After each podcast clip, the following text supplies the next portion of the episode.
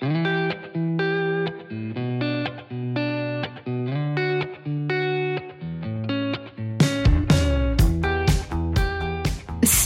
je suis Sandra et je te souhaite la bienvenue sur le podcast qui va te donner envie de réaliser tes projets et même tes rêves les plus fous.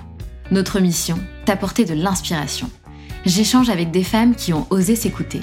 Choix de vie audacieux, parcours atypique, projets fous, elles nous dévoilent tout sans filtre.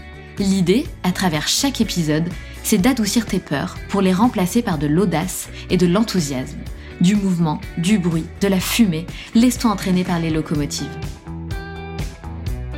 Ce que j'aime beaucoup dans l'histoire entrepreneuriale de Camille, c'est que ce n'est pas une histoire qui vend du rêve. Ici, on parle d'une croissance constante et intelligente. Il n'y a pas de paillettes, il y a du travail, de la persévérance, de la stratégie et beaucoup de passion. Camille a 29 ans et c'est la cofondatrice de Funky Veggie, des gourmandises qui font du bien au corps, à la planète et à notre mental. Durant cet échange, Camille nous parle de son parcours. Elle met l'accent sur son expérience en Chine qui lui a ouvert l'esprit et lui a permis de se reconnecter à elle-même. C'est d'ailleurs à ce moment-là que son rapport à l'alimentation a changé. Par la suite, elle se demande comment faire pour justement accompagner une transition qui touche tout le monde et qui ne soit pas les véganes versus le reste du monde.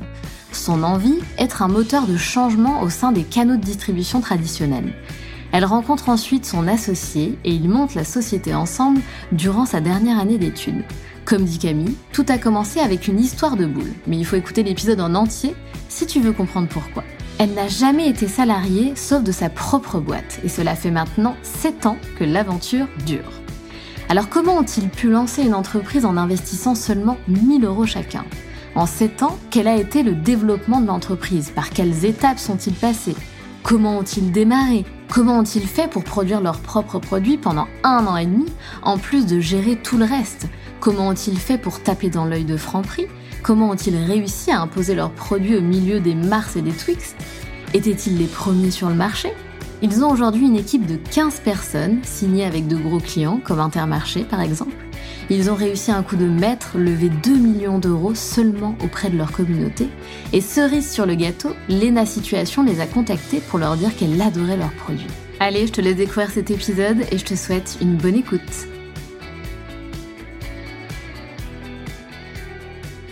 Hello Camille Hello Sandra Comment vas-tu? Je vais très bien. Et toi? Je te remercie, ça va bien aussi. Je suis contente de t'avoir à mon micro, Camille. Est-ce que tu peux te présenter, s'il te plaît, en quelques mots? Je m'appelle Camille, j'ai 29 ans. Je suis la créatrice, la cofondatrice de Funky Veggie, qui est une entreprise qui partage une gourmandise qui fait du bien, d'abord aux papilles, mais aussi à nos corps et à la planète, et aussi à notre tête. Peut-être qu'on pourra développer un petit peu ça et euh, j'ai un amoureux et un chien. Cool Très très cool, j'ai hâte d'en savoir plus. Justement, pour en savoir plus, Camille, nous, ce qu'on aime chez les locomotives, et tu le sais, euh, c'est qu'on adore découvrir bah, qui est la personne avant de découvrir le projet. On veut vraiment comprendre qui tu es, c'est ça qui nous intéresse. Du coup, Camille, je te propose de prendre le point de départ de ton choix dans ta vie et de nous raconter un petit peu ton parcours, ton histoire. Ouais, pour moi, l'entrepreneuriat, c'est quelque chose de très, très personnel euh, et, je pense que globalement, ça doit toujours être lié à un enracinement assez profond. Et du coup, j'aimerais bien choisir comme premier moment fondateur, même si le mot est un peu pompeux, tout simplement le choix de ma filière, donc SESL. Je suis sûre que ça parlera à certains. Désolée pour les plus jeunes euh, qui je suis déjà dans la case boomer, mais c'était, je pense, le premier moment où, euh, où je me suis vraiment affirmée et j'ai choisi mon propre chemin, même si ça semble un peu anodin, puisque en fait tout, tout le monde voulait que je fasse S. J'étais plutôt une bonne élève, donc euh, mes profs euh, comme mes parents. Et moi, mon grand rêve, euh, c'était de faire une école d'art. Et puis j'adorais tout ce qui était littéraire. Et ça a été la première négo parentale, c'est-à-dire que mes parents ont dit OK, tu as le droit de faire L, à condition que tu fasses un, des études plus générales avant d'éventuellement faire une école d'art, sinon tu en as toujours envie. Et donc euh, voilà, ça a été mon premier deal fait avec eux et j'ai pu intégrer du coup ma première, euh, ma seconde, ma première L et euh, terminale L et je me suis passionnée. Et surtout comme j'avais fait un peu ce pari avec eux, il fallait que je leur prouve que j'avais eu raison, que ça valait le coup. Et du coup, je me suis encore plus passionnée pour ce sujet et ça a été hyper libérateur pour moi et, et ça m'a beaucoup apporté. Et donc j'ai fait euh, ma fin de scolarité en L. littéraire. J'ai, euh, comme convenu, passé les concours de Sciences Po, obtenu Sciences Po. Et en fait, j'ai adoré cette formation parce qu'elle était très, très euh, plurielle. J'ai découvert plein de choses. Et quand je me prends au jeu de quelque chose, euh, j'y vais à fond. Donc, j'ai un peu mis de côté toute la partie artistique parce que, voilà, c'était quelque chose qui m'intéressait et, et j'allais au bout du truc. Et donc, je me voyais plutôt faire de la politique parce que j'avais envie d'avoir de l'impact. Mmh. Il y a une année obligatoire à l'étranger, donc je suis partie à Hong Kong. Et la, la magie euh, de cette formation, c'est que c'est très multidisciplinaire. Et donc, j'avais autant des cours euh, de d'histoire de l'alimentation que des cours de bouddhisme donnés par un moine. Euh, il y avait une cantine bouddhiste, du coup, pour les moines qui étaient présents dans l'université. Vraiment un carrefour énorme, surtout à cette période. C'est il y a dix ans. C'était hyper intéressant. Et je me suis énormément déconstruite, en fait, pendant cette période parce que j'étais loin de mon environnement naturel, euh, de ma famille, euh, de tout ce qu'on intègre consciemment ou non comme euh, injonction extérieure ou comme chemin tout tracé. Et du coup, je me, je me, suis un peu reconnectée à moi, à ce que j'aimais et tout. Je me suis beaucoup, beaucoup intéressée à l'alimentation et, c'est notamment à ce moment-là que j'ai réalisé que la consommation et l'alimentation telle qu'on la concevait aujourd'hui était absolument pas naturelle et j'ai réalisé le poids de, l'impact que ça avait. J'ai adoré du coup tout ça, euh, mais j'étais pas du tout dans une logique de création d'entrepreneuriat. Et là, euh, j'ai commencé à apprendre le mandarin que j'ai adoré et je me suis dit ok, euh, pourquoi pas faire euh, une partie de ma vie, en tout cas en Asie, parce que j'adorais cette énergie, notamment de la Chine continentale. J'étais allée à Shanghai pas mal de fois. Et donc je me dis ok, je prends une année de césure et je pars à Shanghai faire un programme intensif de mandarin pour vraiment monter en haut. Et moi, je me voyais finalement rester plutôt en Asie et euh, peut-être bosser en com là-bas. Je me suis battue pour faire euh, un double diplôme en master entre euh, Sciences Po et une école à Shanghai, où on était quatre et. Donc j'ai tout donné pour ça. Je l'ai eu. Et j'avais ma première année de master en France et ma deuxième qui était censée être en Chine à nouveau. Personnellement, j'avais énormément évolué pendant ces, ces presque deux ans à l'étranger, et notamment sur ma manière de consommer et de m'alimenter. Un peu à ce moment-là, j'ai euh, une maladie auto-immune qui se déclare, et clairement la nutrition est un levier hyper important pour euh, la traiter, en tout cas mieux la vivre. C'est quoi que tu as eu, Camille, comme maladie auto-immune? J'ai la maladie d'Hashimoto, qui est une maladie euh, hormonale de la thyroïde. Oui? Eh ben, j'ai la même que toi. Hey, Elle est assez fréquente et c'est super intéressant. Je pense que enfin, d'un point de vue mentalité, on pourrait en parler, mais j'ai l'impression que je vois souvent des schémas, euh, des schémas pas anodins se répéter chez les gens qui l'ont. Ah, intéressant, ok. Ouais. Et en tout cas, voilà, moi, je me suis formée à la naturo un peu à côté des cours. Je me suis passionnée sur tout ça. J'avais adopté un mode vegan, un mode d'alimentation vegan quand j'étais à l'étranger au fil de toutes mes découvertes. Et finalement, je me rendais compte que il y avait peut-être de la nuance à apporter à tout ça. Et, et je rentre en France où euh, le climat envers le, le mot vegan, rien que ce mot est très très polarisé et clairement les gens sont limite plus viandards quand tu leur dis le mot vegan en France.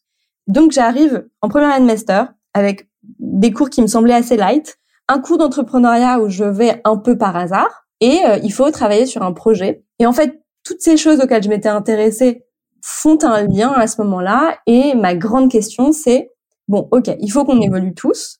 Comment est-ce qu'on fait pour accompagner une transition qui touche tout le monde et qui soit pas euh, les véganes versus le reste du monde, une minorité qui fait tout parfaitement et qui représente 0,001% de la population versus le reste du monde, etc.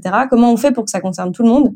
Et, et mon truc, c'était pas mal l'alimentation parce qu'en plus, pour moi, l'alimentation, c'est vraiment un terrain de jeu créatif où on peut faire plein de choses. Donc c'était un peu ma revanche euh, de l'école d'art que j'ai jamais faite. Et du coup, j'ai commencé à travailler sur ce projet. C'était aussi le moment où le documentaire Demain euh, venait de sortir et c'est un documentaire qui m'a beaucoup marqué et Adrien, mon associé aussi, même si on se connaissait pas encore à l'époque. Et, euh, et, il parlait de l'évolution de la planète, mais et donc du changement climatique, mais en partant de la joie comme moteur de changement. Et donc je suis partie de euh, moi, ce qui me faisait plaisir comme moteur de changement, et surtout du plaisir comme moteur de changement pour euh, le monde. Et donc de d'essayer de, proposer un type d'alimentation, des produits très très gourmands, meilleurs pour la santé, meilleurs pour la planète, qui puissent faire boule de neige et euh, toucher euh, un peu tout le monde dans des canaux de distribution traditionnels. Euh, c'est pour ça aujourd'hui qu'on est en grande distribution. Ça a été voilà la première graine concrète posée pour Funky Veggie. Et en fait, à ce moment-là, un peu par hasard, je rencontre mon associé Adrien. Donc en Chine, tu le rencontres? Non, je rencontre en, donc en première année de master en France parce que euh, voilà, j'ai toujours été euh, quand je quand je vais sur des sujets, je, je suis très curieuse et j'explore pas mal de choses. Donc je faisais différents événements d'entrepreneuriat et tout. Et lui, moi j'avais 21 ans, lui il approchait de la trentaine, il faisait de la finance, il s'ennuyait un petit peu dans son boulot, il avait toujours eu envie de faire euh, quelque chose d'entrepreneurial, mais il n'avait pas forcément l'idée. Et donc lui, il faisait ce genre d'événement plus pour se stimuler et donner pro bono des conseils à certains entrepreneurs en herbe. Et du coup, il m'a aidé un peu sur le business plan. Et on s'est rendu compte au bout de quelques mois que ça fitait hyper bien entre nous, que ça marchait bien, qu'on était très complémentaires, très très très différents, mais on considère que cette différence c'est vraiment une richesse et une force pour la boîte. Et on s'est dit ok, tu sais quoi, go, lançons la boîte ensemble. Donc Adrien a quitté son boulot. Moi, j'ai négocié avec mon école pour ne finalement pas repartir en Chine et finir mon master en France en communication. Et on a créé la société ensemble euh, à l'été 2016. Euh, donc moi, il me restait une année d'études et j'ai jonglé un peu entre les deux. Et voilà, ça a été le début de Funky Veggie avec euh, à la base en fait des produits que je faisais chez moi pour moi. Le premier produit qu'on a lancé, c'est un snack qui s'appelle Cœur de boule aujourd'hui. C'est le principe des Energy Balls qu'aujourd'hui on connaît beaucoup, mais tout à fait. Tu, d'ailleurs, si je peux me permettre, tu m'as fait beaucoup rire. J'ai regardé ton, ton qui suis-je sur Instagram et tu dis tout a commencé avec une histoire de boule. Bah totalement, ouais. c'est vrai que du coup, euh, Funky Veggie a été aussi vraiment un terrain de jeu créatif pour moi depuis le début. Donc sur la communication, je me suis euh, éclatée à, à, adopter un angle qui est très différent, qui peut être assez osé euh, dès le début. Tu vois, notre première campagne de crowdfunding, elle s'appelle Par amour des boules, donc euh, ça a Et euh, je me suis amusée autant sur la communication que sur la création des produits qui étaient à la fois vraiment des produits euh, pour moi qui que je consommais personnellement et on se disait comment est-ce qu'on peut démocratiser ce, ce genre d'alimentation et faire en sorte que quand tu vas au Franprix du coin au lieu de Mars et de Twix ou en tout cas au milieu de Mars et de Twix tu puisses avoir des snacks sans sucre ajouté, euh, clean, etc. Voilà, ça a été euh, très très personnel comme itinéraire. Et puis bah, c'est devenu une entreprise petit à petit. Et justement, donc, à quel moment, parce que donc là, toi, tu as, lancé ta boîte, tu étais étudiante, on est d'accord? Ouais. Ton associé a quitté carrément son job pour euh, bah, développer la boîte avec toi, mais à cette époque-là, il n'y avait pas encore de, de revenus, j'imagine. Alors, comment ça se passe? À quel moment tu, tu commences à vraiment avoir une, une entreprise qui, qui, tourne? Et du coup, tu n'as jamais été salarié de ta vie. Ça a été ta seule aventure professionnelle jusqu'à maintenant. Tout à fait. Alors j'ai j'ai jamais été salariée de ma vie. J'ai fait plein de, enfin j'ai fait des stages, j'ai fait plein d'expériences, même un peu de conseils au tout début pour mettre du beurre dans les épinards de Funky Veggie, puisqu'en effet on avait zéro argent et qu'on n'a pas levé au début. Et euh, voilà, j'ai fait euh, du free en même temps que mes études euh, pour Wild and the Moon. J'ai fait plein d'activités. Je suis quelqu'un qui aime me nourrir de plein de choses dont a priori je vois pas forcément le lien entre elles. Et puis, euh, puis un moment où le lien se fait. Donc j'ai eu plein de petites expériences à droite à gauche, mais en effet, je n'ai jamais été en CDI de ma vie, sauf pour ma propre boîte. Franchement, chapeau, c'est beau de se dire, tu vois, la, la première boîte que tu as créée, c'était bah ouais, à la sortie de tes études. Et, a priori, ça fonctionne puisque ça fait quand même euh, combien d'années là? Une petite dizaine d'années? 7 ans, ouais, voilà. Donc euh, c'est ouais, chapeau, franchement chapeau. Alors justement, raconte-nous, t'as pas levé de fonds. Comment vous avez fait alors? Comment vous avez fait pour euh, bah, pour investir dans, dans la boîte, pour financer tout ce qu'il y avait à financer? Comment ça s'est passé? Ça a été quoi les premières étapes? Alors, donc déjà, nous avec Adrien, on, s'était rendu compte qu'on marchait bien ensemble. Euh, je précise que ce n'est pas euh, mon conjoint. mais euh, on fonctionnait bien ensemble et on s'était dit ok, lançons ce truc et puis si ça marche pas, euh, limite on fera des, on vendra des chaussettes. Euh, la complémentarité est là. Et puis il y avait pas beaucoup d'enjeux de mon côté parce que, enfin, en fait je pense qu'on a abordé les choses sans se mettre une pression énorme, même si on est tous les deux des personnes très engagées. Donc quand on fait quelque chose, on le fait à fond. Mais tu vois, à ma décharge, je pense que le fait que je sois étudiante, que du coup le deal avec mes parents c'était que je gagne pas ma vie avant au moins l'année suivante, euh, ça relâchait un peu la pression. Et du coup, euh, on s'était dit, écoute, on, lance, on voit ce qui se passe et dans un an on fait le point en fait. Donc il y avait une sorte de liberté très forte. Et donc nous, on est des gens qui sommes euh, assez raisonnables et on a vraiment créé la boîte en bon père de famille. On a mis 1000 euros chacun concrètement dans la création de la société et on a fait un truc pour ne pas avoir besoin d'argent tout de suite et tester le modèle. Moi, très vite, j'ai créé la communauté réseaux sociaux qui nous a beaucoup porté depuis le début, donc Insta en particulier. À côté de ça, on a lancé une activité de panier prêt à être cuisiné, donc un peu comme Kitok aujourd'hui. il se trouve que j'avais été stagiaire de Kitok qui s'appelait Cooking the World quand ils étaient genre 5, quelques mois plus tôt. Donc, je connaissais un petit peu le modèle et le principe, c'est que tu livres un, nous, on livrait un panier repas pour euh, deux personnes par semaine avec une recette euh, vegan bio locale. Ah, c'est ouf. Et on testait, en fait, à l'intérieur plein de différents produits qu'on pouvait imaginer euh, démocratiser en magasin plus tard. Mais en fait, l'avantage de ce modèle, c'était que les gens faisaient, euh, enfin, payaient en ligne avant que nous, on fasse nos courses. Ultra artisanal, hein, au début, on allait vraiment chez Naturalia en bas. Hmm. Et en fait, ça nous permettait de tester le modèle, l'angle, puisque l'angle de Funky Veggie, c'est la gourmandise sans rien de bizarre à l'intérieur et un parti pris très fort qui est de dire que le plaisir peut changer le monde. Donc, on ne demande pas aux gens de devenir vegan, de bousculer radicalement leur mode de vie, mais on leur dit, mais goûtez, vous verrez, c'est super bon. Et en plus, il y a rien de bizarre à l'intérieur. Et cet angle, on l'a testé très vite. On a testé plein de produits au sein de notre petit, euh, nos petits paniers qu'on appelait panier, Y-E-A-H. et, euh, et notamment, donc, ce produit, euh, la boule, donc Energy Bowl, que je faisais pour moi à la base dans ma cuisine.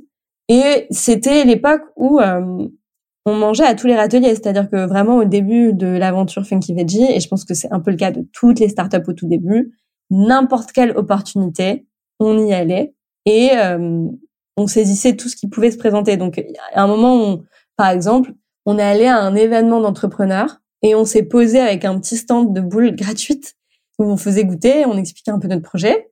Et là, il y a une stagiaire Franprix qui vient nous voir et qui nous dit euh, euh, oui, il y a ce concours. Nous, on l'avait vu passer, mais on avait l'impression qu'on n'était pas du tout dans le cadre, que c'était très axé service. Bon, elle nous dit de venir, on y va avec ce projet. On a l'impression d'être complètement hors cadre, mais on explique ce principe de la boule, donc un snack clean, enfin. La, la punchline qu'on utilisait beaucoup, c'était plus rassasiant qu'une pomme, moins culpabilisant qu'un croissant. et on proposait vraiment ce produit en devant de caisse entre des Mars et des Twix parce qu'on se rendait compte que quand tu avais envie d'un, quand tu un petit creux, finalement, euh, dans le magasin du coin, urbain, tu avais vraiment euh, que des options ultra transformées ou alors une pomme qui, en effet, n'envoyait pas beaucoup de rêves. Et on voulait proposer un entre-deux. Et euh, on arrive avec ce truc fait chez moi, un pack pour trois parfums fait par un collègue de mon école, vraiment à l'arrache en deux secondes. Même si évidemment c'était top, hein. merci Thérèse si tu nous entends. et en fait, on gagne ce truc et hum, les équipes Franprix euh, ont un petit compte cœur et nous disent OK, euh, go, on teste dans 50 magasins. Nous, on n'y connaissait rien à la grande distribution et je pense que cette fraîcheur-là, cette innocence, ça a été notre force. On aurait été ingénieur agro, jamais on aurait proposé un produit cru sans additif. Et nous, on hoche la tête en disant ouais, bien sûr, ok, go, euh, sachant qu'on n'avait ni formation ni lieu de production parce qu'on n'a pas le droit de produire chez soi, on n'y connaissait rien au tarif, on n'y connaissait rien de rien de rien, mais on se dit euh, que c'est une opportunité à saisir. Donc on y va et on est euh, fin 2016. Adrien fait une formation HACCP, donc c'est une formation qui permet d'avoir le droit de produire en deux jours. On trouve un labo à Paris aux normes où on a le droit de produire et on se dit ok, imaginons qu'on arrive à produire génial, mais si demain personne ne va chercher nos produits en rayon, bah on partira aussitôt qu'on est arrivé. Et jusqu'à ce moment-là, c'était vous qui faisiez euh, les produits, on est d'accord? Ouais, pendant un an et demi, en fait, comme on avait un produit cru qui n'existait pas du tout, du tout, du tout euh, à l'époque, on a produit pendant un an et demi euh, tous nos, toutes nos boules. On a roulé 40 000 boules à la main. Donc, soirée week-end. Ouais. C'est dingue. Une soirée week-end avec qui voulait bien nous aider. Et ouais, on faisait tout nous-mêmes. Et en fait, c'est, vers cette période qu'on a recruté notre première stagiaire qui a fait partie de l'aventure et fait toujours partie de l'aventure, Zoé, qui était ingénieur agro et qui avait ce challenge de justement, si ça marchait, euh, euh, trouver un partenaire de fabrication. Et ça a été très compliqué. Mais du coup, la prio, là, c'était se dire, OK, on produit. Cool. Maintenant, il faut qu'il y ait des gens qui aillent chercher le produit. Et donc, je m'attelle à cette campagne de crowdfunding par amour des boules, qui était à la fois, bah, il y avait un besoin de financement. Et puis, euh, il y avait surtout un besoin de communication, parce qu'on voulait que, que les gens aillent acheter nos produits. On avait un petit peu mis d'argent de côté grâce à l'activité de panier prêt à être cuisiné qu'on avait fait. Moi, je faisais un peu de conseils en com euh, autour de l'alimentaire et on reversait tout sur la boîte. Et euh, on lance cette campagne par amour des boules qui est complètement délurée. La vidéo est très drôle honnêtement, euh, avec là encore une copine de promo qui fait, euh, qui participe à la vidéo avec nous. On filme chez moi et on fait un truc déjanté en expliquant le projet. Et ça fonctionne super bien. Donc euh, quelques semaines plus tard, on arrive dans 50 magasins Franprix. On livre ah chaque magasin en direct. Et attends, grâce à la campagne de crowdfunding, du coup, ça vous a fait une belle com. Du coup, ça vous a permis d'avoir cette opportunité? Non, on avait l'opportunité, mais on se disait, si on arrive en magasin et que personne n'achète nos produits, le test va vite être avorté. Mmh, on arrive en mag et on dit à tout le monde, allez-y, allez en mag, go. Et bah, globalement, c'est ce que les gens font. Et là, ça a été, en effet, les premiers mois de Funky Veggie et les premières années sont très, très, très artisanales parce que faut imaginer que Adrien et moi euh, et nos stagiaires, on a un petit caddie, on fait tout Paris avec nos petits produits qu'on va livrer au franc prix. Comme on fait un peu du prosélytisme à cette époque, on fait des animations, des dégustations nous-mêmes en magasin. On dit à tout le monde sur les réseaux sociaux d'aller nous soutenir, on envoie la liste des magasins. Et ça dure comme ça pendant genre un an et demi, quoi. Euh, sachant que moi, je vais en cours. Et ouais, et en plus, vous, vous, tu te rémunérais pas à cette époque? Non, non, pas du tout. Pas du tout. Je me souviens que à un moment, euh, L'Oréal appelle toute ma promo pour euh, proposer des, des jobs. Et, euh, et, moi, je leur dis, écoutez, je me lance dans une dans une boîte. Est-ce que je peux vous rappeler dans un an Moi, moi, le, le, le contrat avec moi-même et même avec mes parents, même si on n'a pas eu de discussion formelle, c'était bon, c'est une expérience entrepreneuriale qui pourra se revendre, qui pourra être intéressante sur un CV. Euh, donc, si dans un an je vois que c'est mort, je pourrais jamais en vivre, on laisse tomber et, euh, et je, je trouverai un job plus classique.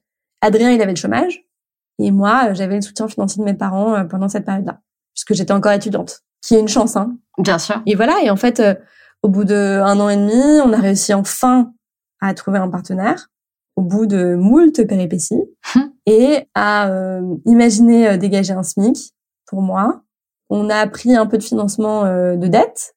On a fait une toute petite, euh, un tout petit tour de table avec des business angels, euh, vraiment pour financer le développement, juste financer le BFR pour pour les Antilles. Qu'est-ce qu'on adore ce genre de terme. Voilà, on adore. Et puis on a on a eu une croissance vraiment bon père de famille très très saine pendant plusieurs années jusqu'à un moment. Donc on a commencé avec les snacks de devant de casque cœur de boule qui sont arrivés chez Franprix, puis petit à petit qui sont arrivés dans d'autres enseignes, Monoprix. Donc c'était votre seul produit à, l'époque pendant des années? Ouais, on avait trois parfums. Ouais. Incroyable. On a on l'a fait évoluer la recette pour la fourrer avec un cœur fondant, donc qui petit à petit a pris le dessus. Donc la première recette a, a disparu, mais c'était au profit d'une meilleure expérience pour le conso, donc on en était très fiers.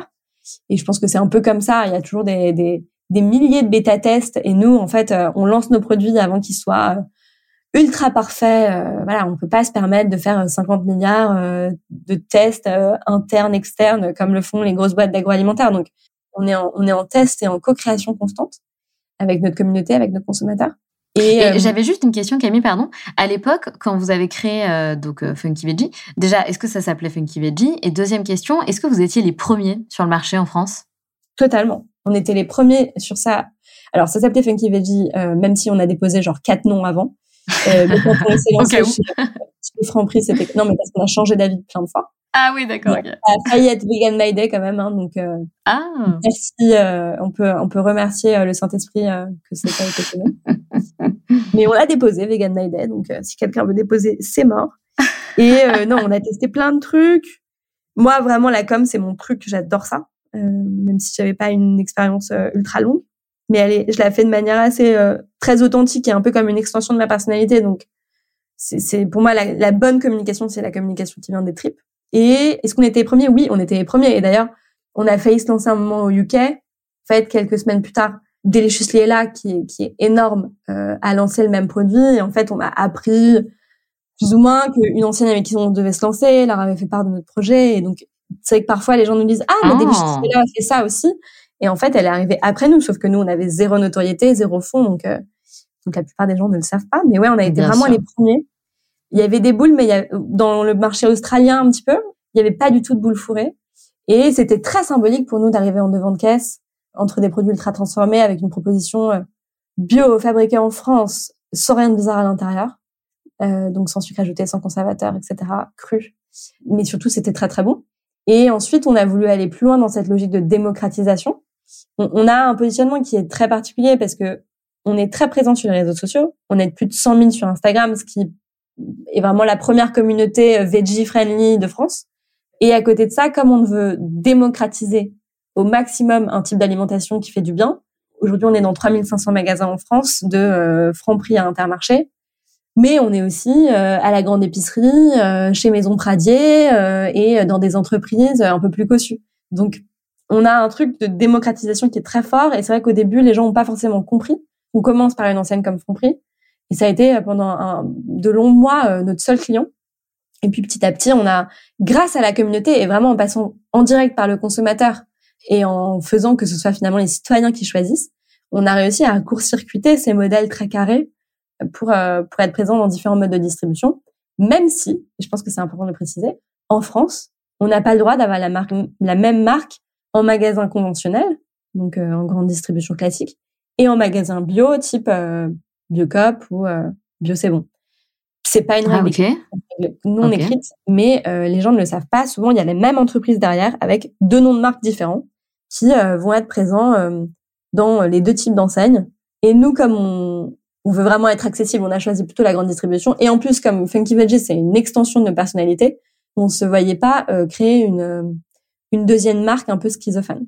Est-ce que votre croissance pendant ces sept années, elle a été, comme tu dis, euh, bah, plutôt constante ou est-ce qu'il y a eu un moment où vraiment, bah voilà, Funky Veggie a pris, a pris son envol, a explosé Est-ce qu'il y a eu un truc en particulier qui a fait que? Ouais, alors c'est pas du tout linéaire, mais il y a des paliers clairement. On a mmh. en fait, déjà, il y a le palier qui est lié à l'extension des produits. C'est-à-dire qu'on a commencé par le devant de caisse et après on s'est dit, on veut démocratiser davantage, donc on va aller plus loin dans les produits. On est allé sur l'apéro. Et ah, on fait du salé aussi. Ok. On fait du salé aussi. Mais surtout, on s'est concentré sur le petit déjeuner. On a lancé le petit déjeuner parce que on part beaucoup de nos besoins, nous aussi, en termes de, de consommation et ce qu'on trouve pas en magasin. Et, euh, et c'est vrai qu'il y a beaucoup de polémiques autour du fait que le petit déj aujourd'hui, c'est très transformé, c'est beaucoup trop sucré. Et on trouvait que en supermarché, il y avait pas, il y avait pas ce qu'on voulait. Donc on a développé aujourd'hui, euh, on a euh, euh, du granola, mais on a aussi les fourrés qui réinventent un peu les trésors version clean et qui sont notre best-seller. La pâte à tartiner ouf, qui est la première pâte à tartiner sans huile de palme ni huile du tout, toujours bio, fabriquée en France, etc. Donc oui, il y a eu des paliers. le lancement de la pâte à tartiner ouf, ça a été un gros palier. Et puis après, en termes de financement et donc de croissance, il y a des paliers énormes dans le sens où on a tout fait avec nos petits bras. Et puis, euh, il y a deux ans, on s'est dit, OK, on a un peu l'impression d'avoir poussé à bout ce modèle de très artisanal. Nous, en tant qu'entrepreneurs, on avait envie d'autre chose, on avait envie d'apprendre autre chose. Et du coup, on s'est dit, euh, OK, euh, on va faire une levée de fonds plus importante pour passer un cap. Et là, on a fait une levée de fonds qui nous ressemble. On a un peu, là aussi, court-circuité les chemins traditionnels puisque on a levé avec notre communauté sur une plateforme notamment qui s'appelle lita.co, qui est une plateforme citoyenne. Alors c'est un peu comme du crowdfunding, sauf que la personne qui investit a des parts concrètement dans l'entreprise. Donc ah, c'est au même titre en fond, l'ITA fait tout un audit très très long, euh, à la fois sur la partie financière et, et euh, éthique, parce que c'est aussi des acteurs euh, d'impact. Et ensuite, on a le droit d'être sur la plateforme et du coup, un citoyen investisseur peut investir à partir de 100 euros. Nous, sur notre sur nous, c'était 100 euros, le montant d'entrée, et avoir des parts concrètement dans l'entreprise avec euh, voilà une valorisation, etc. On fait le record de la plateforme. En gros, on a levé 2 millions d'euros et euh, on a 650 contributeurs. Ça, c'est un attends, mais c'est un truc de dingue. ce qui est génial, c'est que du coup, les consommateurs sont nos, en fait, notre communauté est totalement partie prenante. Donc, nos consommateurs sont partie prenante et donc du coup, euh, c'est aussi une manière de court-circuiter les choses parce qu'avec on a quand même peu de moyens par rapport à faut, faut quand même se mettre en contexte hein, on est à côté de Kellogg's en, rayon. Donc on a quand même très très peu de moyens par rapport euh, à nos petits voisins de rayon. Et c'est vrai que du coup euh, bah, les gens qui ont investi de nous chez nous c'est des gens qui vont chez Intermarché faire leurs courses quoi. Et du coup ils ont donc des parts dans Funky Veggie? Tout à fait. On les a regroupés dans une holding parce que on peut pas euh, leur faire signer à 650 personnes à chaque fois qu'on a un truc à faire, mais mais euh, du coup on, a on a on a cette petite holding et on fait notre reporting euh, tous les trimestres. On est en contact régulier avec eux, on fait une soirée annuelle pour les retrouver. Et ouais, on a on a ce, ce petit pool d'investisseurs, donc on n'a pas du tout de fonds d'investissement. On a quelques business angels et on a la communauté Lita. Et je pense que tu viens de donner un tips incroyable. C'est-à-dire que moi, j'étais pas au courant déjà. Et je pense que ça va intéresser beaucoup, beaucoup d'auditrices qui sont entrepreneuses. Bah oui, c'est génial. Ça s'appelle le crowd equity. Moi, je ne peux que recommander l'ITA.co parce qu'en plus, c'est un acteur d'impact. Donc, nous, on est engagé non seulement en termes de projection euh, de chiffre d'affaires, mais aussi, par exemple, euh, dans notre pacte, on n'a jamais le droit d'utiliser l'huile de palme. Ever, ever. Donc, c'est aussi intéressant parce que euh, ils sont très engagés. Nous, ils nous ont poussé à formaliser plein de choses et on a appris plein de choses à leur côté en termes d'impact. Donc, je les aime beaucoup. tu m'étonnes. Et donc ça, c'était en quelle année? Ça, c'était en 2020. 2020, ok. Et là, donc entre 2020 et 2023, est-ce qu'il y a eu, est-ce qu'il s'est passé des choses significatives? Ouais, il s'est passé pas mal de choses. On s'est concentré beaucoup sur le petit déjeuner. Donc on a lancé euh, les fourrés, euh, gros raz de marée parce que voilà, on revisite les trésors. En fait, notre spécialité, c'est vraiment de réinventer des incontournables dans lesquels on a tous baigné on a tous un imaginaire collectif, on a tous euh, voilà ces produits petit-déj qui ont bercé notre enfance très souvent. Et souvent, en grandissant, on les a délaissés parce qu'on s'est rendu compte que c'était des compositions cracra. Et nous, on est là pour euh, réenchanter ce rayon et donner envie aux gens euh, bah voilà, de réinvestir ces produits chouchous qu'ils ont délaissés et en leur disant bah en fait c'est bon, c'est OK pour toi, c'est OK pour la planète, tu peux te le permettre. Donc profite. Et c'est vrai que du coup, on s'est beaucoup concentré sur ces produits, ça a été je pense qu'il a le plus euh, changé euh, depuis la levée de fonds. Et on a beaucoup euh, de répondants et beaucoup d'enthousiasme vis-à-vis de notre communauté. On a continué à beaucoup co-créer avec cette communauté puisqu'on a un funky club dont il y a une partie d'investisseurs avec qui, avec qui on, on, innove en fait. On leur envoie des questionnaires sur leurs envies, sur leurs besoins. On leur envoie des prototypes. Là, on vient d'envoyer notre produit, on vient d'envoyer genre une centaine de prototypes d'un prochain produit à cette communauté. Donc on a vraiment poussé encore plus le côté collaboratif avec eux. Et ouais, écoute, dans ces deux dernières années, euh, euh, la communication a passé des caps, même si on reste toujours dans surtout de la création de contenu. Euh, on a choisi nos batailles et on a encore plus développé la grande distribution. On a signé un client comme Intermarché, qui est très symbolique parce que Énorme. Intermarché c'est partout en France. C'est vrai que nous on, on veut évidemment que parmi euh, nos clients, et je m'inclus là-dedans, on a plein de bobos parisiens euh, qui sont euh, plus ou moins éduqués sur ces sujets, mais on a on a vraiment cette envie de démocratisation très forte, donc c'est très important pour nous que nos produits soient dispo à l'Intermarché de Tourcoing, quoi. Donc Intermarché, ça a été un gros gros levier, puisque c'est 1500 magasins, donc ça va vite. C'est énorme. Carrefour, voilà, on a signé des, des, des, des, gros clients et en fait on, on, a recruté des personnes qui étaient meilleures que nous.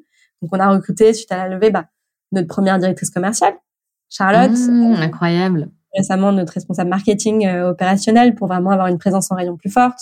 Euh, on a développé notre présence sur le terrain parce que quand on passe en grande distribution, euh, il faut des gens sur le terrain. Donc maintenant, on n'est pas que à Paris, mais aussi à Lyon et à Marseille avec Alexis et Thaïs qui vont visiter tous les magasins tous les jours.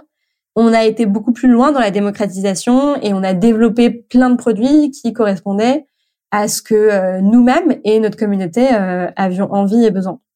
Franchement, c'est incroyable. Et du coup, vous avez une équipe de combien de personnes aujourd'hui? On est une quinzaine aujourd'hui, ouais.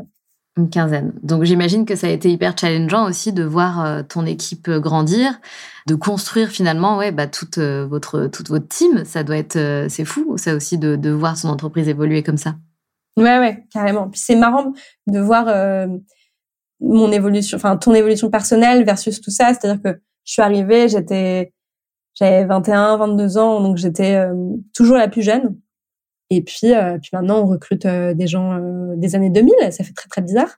donc c'est vrai que tu te rends compte aussi que forcément, hein, le monde s'arrête un petit peu au début de l'entrepreneuriat. Tout autour s'arrête parce que tu donnes tout. Enfin, moi, j'ai tout donné.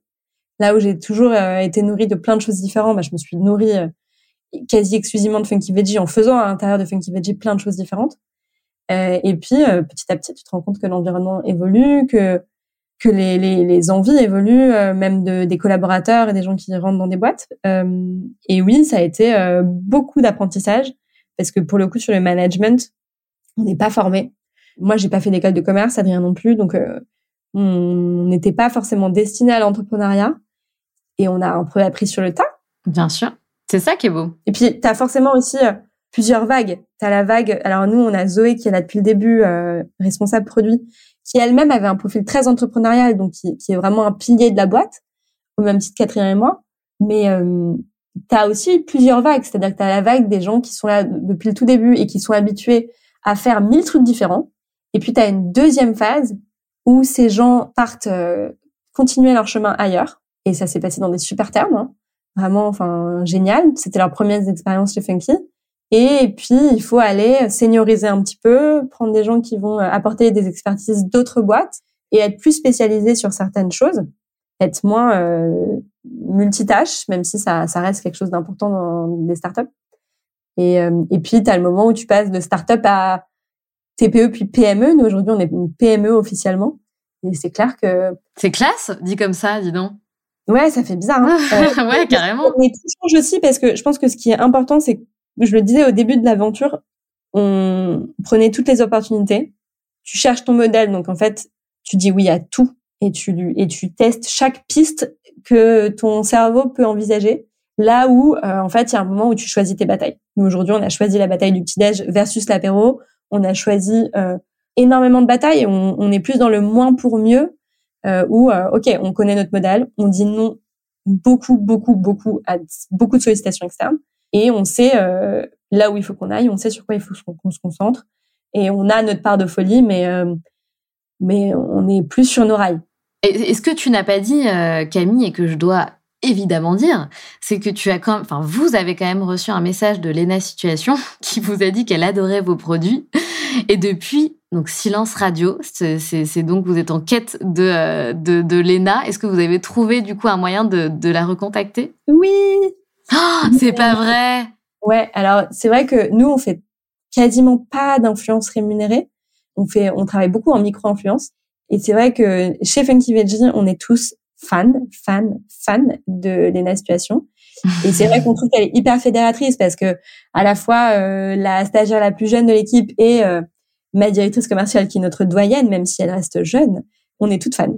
Et donc quand on a reçu ce message, on était comme des dingues, où en gros, elle nous envoie normal privé sur Insta, où elle nous dit j'ai découvert cœur de boule à l'aéroport et depuis j'en mange tous les jours. Donc on était comme des oufs. Mmh. Évidemment, euh, on a tous euh, tout fait pour essayer de la contacter. Et puis moi, à un moment, au bout de quelques semaines où c'était toujours silence radio, que ce soit mail ou même on a réussi à lui envoyer un colis, enfin tout toujours était silence radio, même si j'avais eu des retours, je savais qu'elle avait reçu le colis, indirectement, elle m'avait pas répondu, mais je savais qu'elle avait reçu le colis, qu'elle avait été contente et tout, mais pas de réponse. Et du coup, il y a quelques jours, je fais un post LinkedIn avec le screenshot ah en disant help. Voilà, donc encore une fois, je fais appel à la communauté, même si la communauté LinkedIn, elle est, elle est très différente. Est-ce que quelqu'un connaît quelqu'un qui connaît quelqu'un? Parce que euh, notre rêve, c'est de lancer cette grande histoire avec Léna. On est prêt à casser notre tirelire pour faire euh, quelque chose ensemble, mais elle ne nous répond plus. Et en fait, il se trouve que Léna n'a plus d'assistante personnelle, donc elle gère tout en direct. Euh, on est dans le contexte où là, euh, on sort de, du festival de Cannes. Elle voyage un peu partout dans le monde. On est sur quelqu'un qui a quand même 4 millions de followers hein, pour les Tout à fait. Mmh. Et puis pas des followers fantômes, quoi. C'est-à-dire que c'est vraiment une communauté hyper engagée. Exact. Et ce qui est amusant, c'est qu'en fait, elle a quand même différentes agences avec qui elle travaille, dont une en particulier avec qui elle travaille davantage. Et elle n'a pas d'exclus. Et en fait, elle gère en direct les marques de mode, euh, de luxe apparemment et euh, sinon elle travaille avec différentes agences et donc bah en fait euh, ce qui est drôle c'est que j'ai parlé avec quasi toutes les agences et là c'est en train de peut-être se concrétiser sur une jolie histoire qu'on aimerait raconter ensemble donc on verra je touche du bois oh my god et c'est vrai que c'est un peu un rêve qui pourrait se réaliser et là c'est vrai que il y a beaucoup d'excitation. Euh, moi, je suis très excitée euh, en ce moment parce que il euh, y a ce projet qui me tiendrait beaucoup à cœur. Il y a plein de très chouettes produits qu'on a dans les cartons, toujours autour du petit âge, toujours autour de réinventer les incontournables. Et, et j'ai l'impression que il y a plein de chapitres dans cette histoire entrepreneuriale. Ça n'a pas du tout été linéaire, ça n'a pas du tout été rose tout le temps.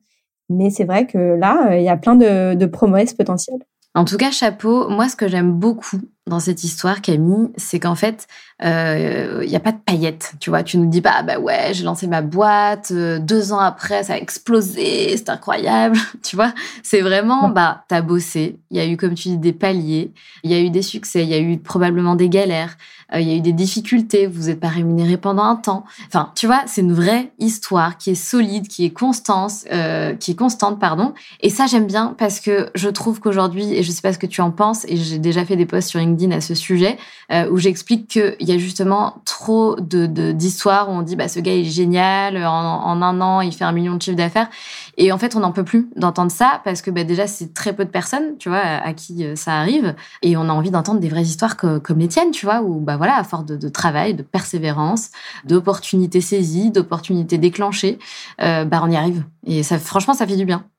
Bah, merci beaucoup, ça me touche beaucoup que tu dis ça parce que c'est, je pense que hum, ça, j'ai, on a besoin de nouvelles histoires. Euh, déjà, d'une part, je ne sais pas faire. je pense qu'Adrien et moi, on ne sait pas faire le truc de gonfler les muscles, gonfler les chiffres. C'est pour ça aussi qu'on s'est pas orienté vers des fonds d'investissement traditionnels où il faut leur vendre des trucs exponentiels tout le temps. Donc d'une part, on ne sait pas faire, et d'autre part, comme il faut toujours transformer ses faiblesses en force. Euh, ouais, moi, je, je, pour moi, c'est très important de raconter des autres histoires parce que il y a un mythe qui est perpétré autour de l'entrepreneuriat, très euh, dans le masculin. Je parle pas forcément d'hommes et de femmes, mais je parle de d'une énergie très euh, euh, gonfler les muscles, euh, beaucoup d'ego. Euh, Très young. voilà, exactement. Et donc, en fait, je pense qu'il faut raconter des nouvelles histoires pour qu'il y ait plus de diversité aussi dans l'entrepreneuriat, pour aussi se réaliser que un manager ou un entrepreneur, c'est pas quelqu'un d'impassible. Moi, je suis quelqu'un de ultra sensible. L'anxiété, ça fait partie de ma vie. J'ai eu des passages à vide. Et en fait, je suis comme ça. Et si j'étais pas comme ça, je serais peut-être pas aussi créative. Voilà. Et donc, tout ça pour dire que je pense que la vulnérabilité, elle est très, très, très importante et qu'il faut montrer des modèles euh, euh, de force vulnérable et donc d'entrepreneuriat qui sont pas euh, dans un truc ultra linéaire de tout s'est toujours bien passé et bam et on a fait ça et c'est trop cool.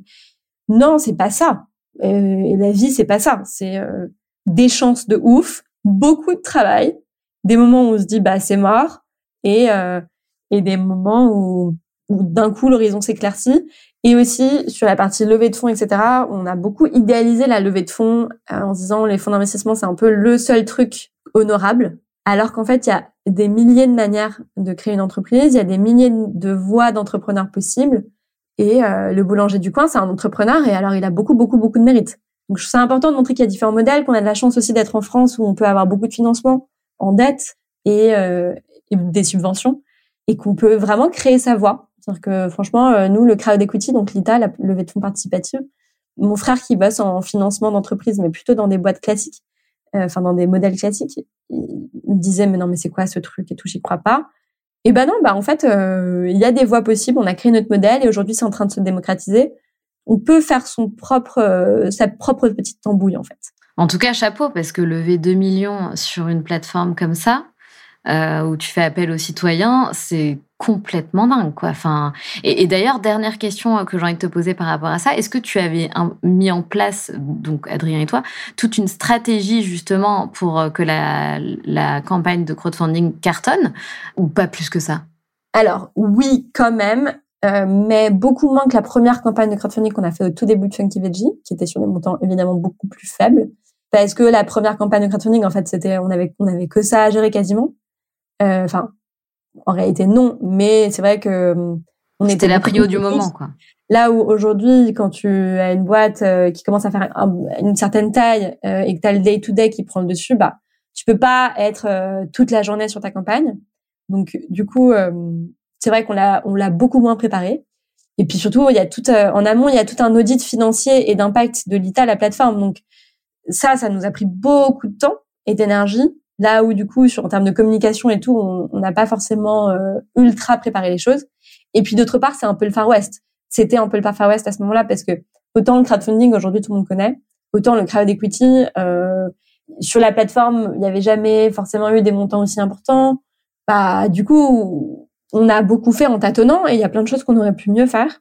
Donc c'est des bons apprentissages, mais euh, finalement les principes du crowdfunding classique s'appliquent plutôt pas mal au crowd equity, c'est-à-dire que faut commencer par faire en sorte qu'il y ait un peu d'argent mis sur la plateforme avant de partager plus publiquement parce qu'il y a un effet d'entraînement.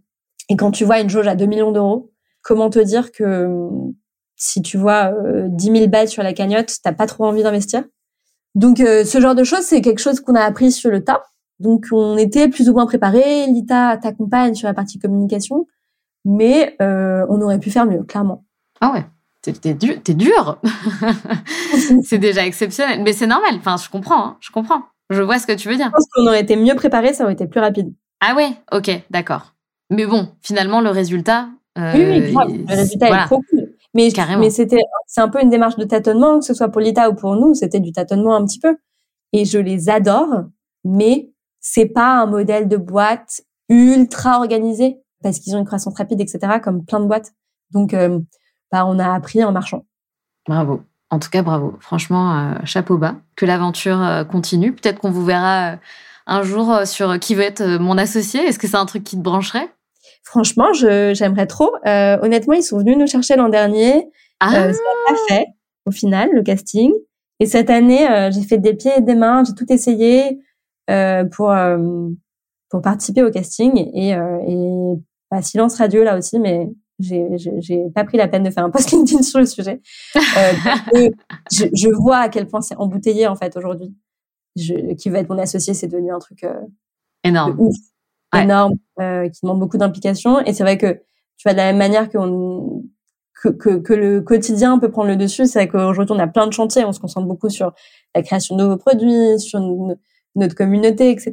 Et donc, je pense que si aujourd'hui tu veux percer sur une vidéo de candidature qui veut être mon associé, faut vraiment euh, s'y mettre à fond et faire un truc euh, incroyable qui sort du lot.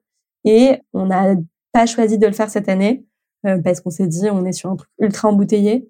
Nous, on est plutôt des défricheurs, donc on va plutôt aller chercher le truc qui deviendra, qui va être mon associé dans quelques années. Vous avez bien raison. Vous avez bien raison d'anticiper. Mais c'est vrai que ouais, c'est devenu une telle émission. Hein. oui, tu leur diras pas. Non, non, trop de projets cette année, je, je ne peux pas. euh... je pense qu'il y a, il y a, il y a plein de boîtes euh, qui font des super candidatures et qui sont impressionnantes. Et cette année, au moment où c'est tombé, euh, vu qu'en plus j'ai vu qu'il y avait pas trop de réponses dans tous les messages que j'ai pu envoyer au casting, il y a d'autres prios qui sont passés dessus et puis la vie quoi. Bah bien sûr. De toute façon, comme, euh, comme on dit, si ça doit se faire, ça se fera. Voilà. Faire confiance à la vie. Par contre, Léna, c'est vraiment, euh, je donne tout là. C'est dans le pipe. Écoute, on a hâte euh, de voir ce qui va se passer. Du coup, on croise les doigts, on touche du bois pour vous. Euh, mais ça sent bon, en tout cas, ça sent bon. Merci Camille de nous avoir raconté tout ton parcours, toute l'histoire de Funky Veggie, euh, tout ce qui s'est passé pendant toutes ces années, toutes ces étapes. Franchement, c'était canon. On ne se quitte pas tout de suite puisqu'on a un petit rituel dans le podcast des locomotives. À la fin de chaque épisode, j'ai trois questions rituelles que je pose à mes invités. Donc, première question, Camille, c'était quoi ton rêve de petite fille? Mon rêve de petite fille, c'était d'être vue je suis désolée pour cette réponse très émotionnelle. Euh, non, mais d'être vue vraiment. Je pense que j'étais j'étais une petite fille très très réservée, très dans son monde, très euh, assez solitaire, et j'avais envie que hum, qu'on reconnaisse ma valeur, tu vois. Euh, donc je pense que je rêvais d'être un peu une star machin, mais parce que finalement j'avais vraiment envie euh, euh d'être euh, un peu plus sur le devant de la scène. Donc j'avais vachement de rêves, bah voilà, de, de, de un peu plus de mise en scène au début, après euh, de stylisme, après euh, bah, de faire une école d'art, devenir artiste. Voilà, j'étais euh, plutôt dans un domaine artistique et littéraire aussi. Mon rêve, c'était ouais, d'écrire aussi. Ce que j'ai fait, parce que j'ai publié un livre qui s'appelle Ma vie en plus funky et veggie. ah, mais canon, je ne savais pas. Ouais, chez Larousse. Et, et, et, puis après, bah, qui sait pour la suite, peut-être que j'écrirai autre chose à mon nom de, de, de plus personnel. Top. Est-ce que tu as un mantra, Camille, qui te guide dans la vie?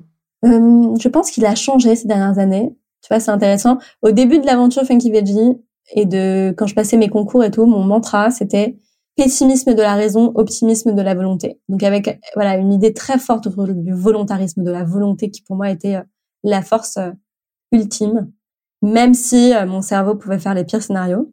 Et aujourd'hui, je pense que mon mantra c'est plus tout va bien se passer, juste rien comme prévu. Pas mal. Et dernière question, Camille, c'est quoi pour toi être la locomotive de sa vie?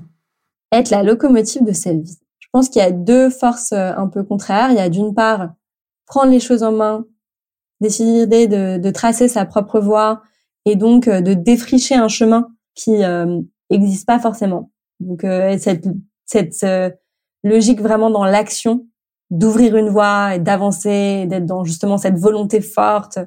Et à côté, euh, je pense qu'il y a aussi un besoin important de douceur et du coup euh, de s'autoriser à regarder le paysage en même temps que le train avance à toute vitesse et de prendre le temps de, de profiter et de d'avoir confiance dans le train qui avance. Merci Camille, c'était très joliment dit. Merci à toi. Je te souhaite beaucoup de succès, de réaliser tous tes rêves, tes projets, que du bonheur, Camille, surtout, c'est important. Et de préserver aussi ton, ton équilibre de vie, qui doit pas être simple à préserver tous les jours, je pense. En tout cas, je te souhaite que du bonheur. Merci infiniment, Camille. Et puis à bientôt. Merci à toi de m'avoir invité. C'était un plaisir.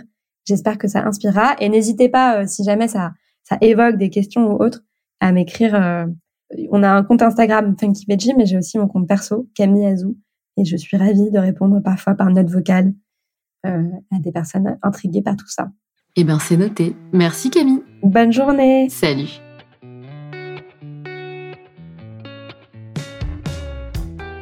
C'est la fin de cet épisode et j'espère qu'il t'a plu. Si tu as envie de laisser 5 étoiles sur Apple Podcast ou Spotify, surtout n'hésite pas. Merci pour ta fidélité et on se retrouve mardi prochain pour un nouvel épisode. Pense à rejoindre la communauté Les Locomotives sur Instagram pour toujours plus d'inspiration, de motivation et de good vibes.